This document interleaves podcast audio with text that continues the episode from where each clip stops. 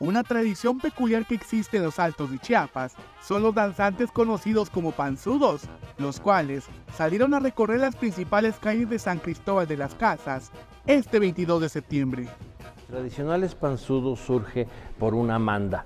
Eh, se colocaban en el estómago este, costales de, de acerrín o de viruta para simular el estómago más grande, como una especie de penitencia, los costales y encima una tela, como una túnica, para este, agradecerle a, Dios y a la Virgen eh, pues el favor recibido.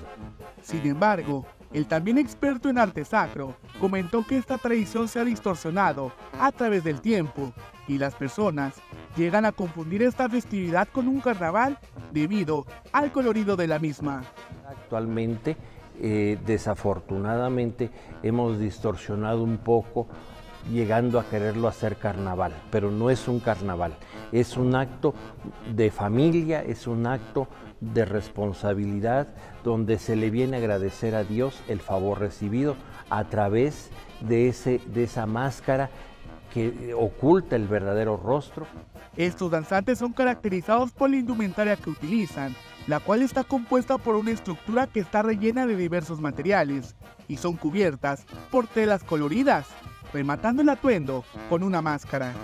Y ahora ya se usan llantas, se ha modernizado, dejó de usarse el acerrín, la viruta, el unicel y, ahora son cámaras de, llantas eh, que se colocan de distintos tamaños.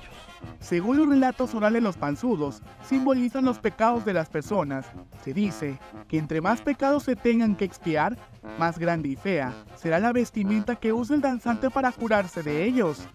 Esta danza anuncia la fiesta mayor de la Virgen de la Merced.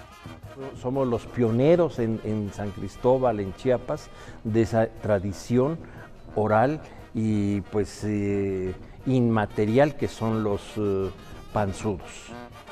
Para Alerta Chiapas, Eric Chandomín.